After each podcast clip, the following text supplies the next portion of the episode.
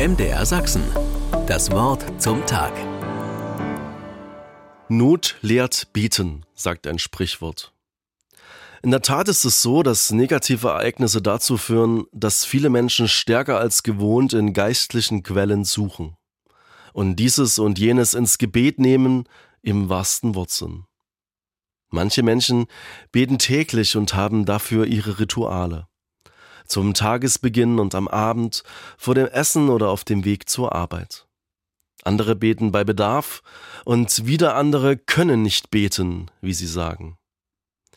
Ich bin mir nicht sicher, ob Beten immer mit einem besonderen Ritus einhergehen muss, also mit gefalteten Händen nach Dürres Entwurf, mit gesenktem Haupt und geschlossenen Augen. Oder ob Gebet nicht eher eine innere Ausrichtung meint. Die muss dann vielleicht gar nicht immer in besonderen Körperhaltungen sichtbar sein, sondern ist ein immerwährender Prozess.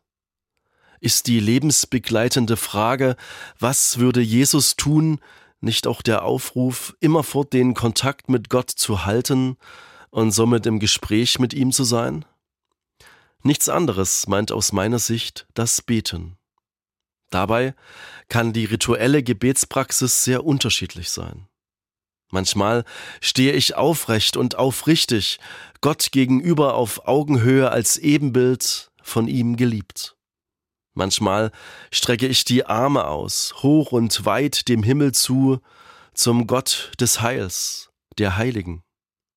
Manchmal gehe ich auf die Knie, beuge mich vorm Höchsten in Demut, Dank und Furcht.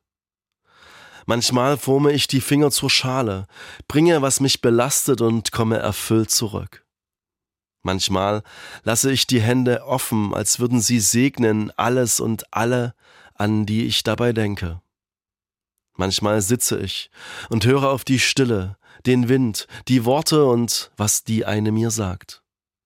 Manchmal ruhen meine Arme in anderen, kommen Fremde zueinander, werden Gemeinschaft, Gemeinde und eins vor dir, mein Gott, wie ich glaube.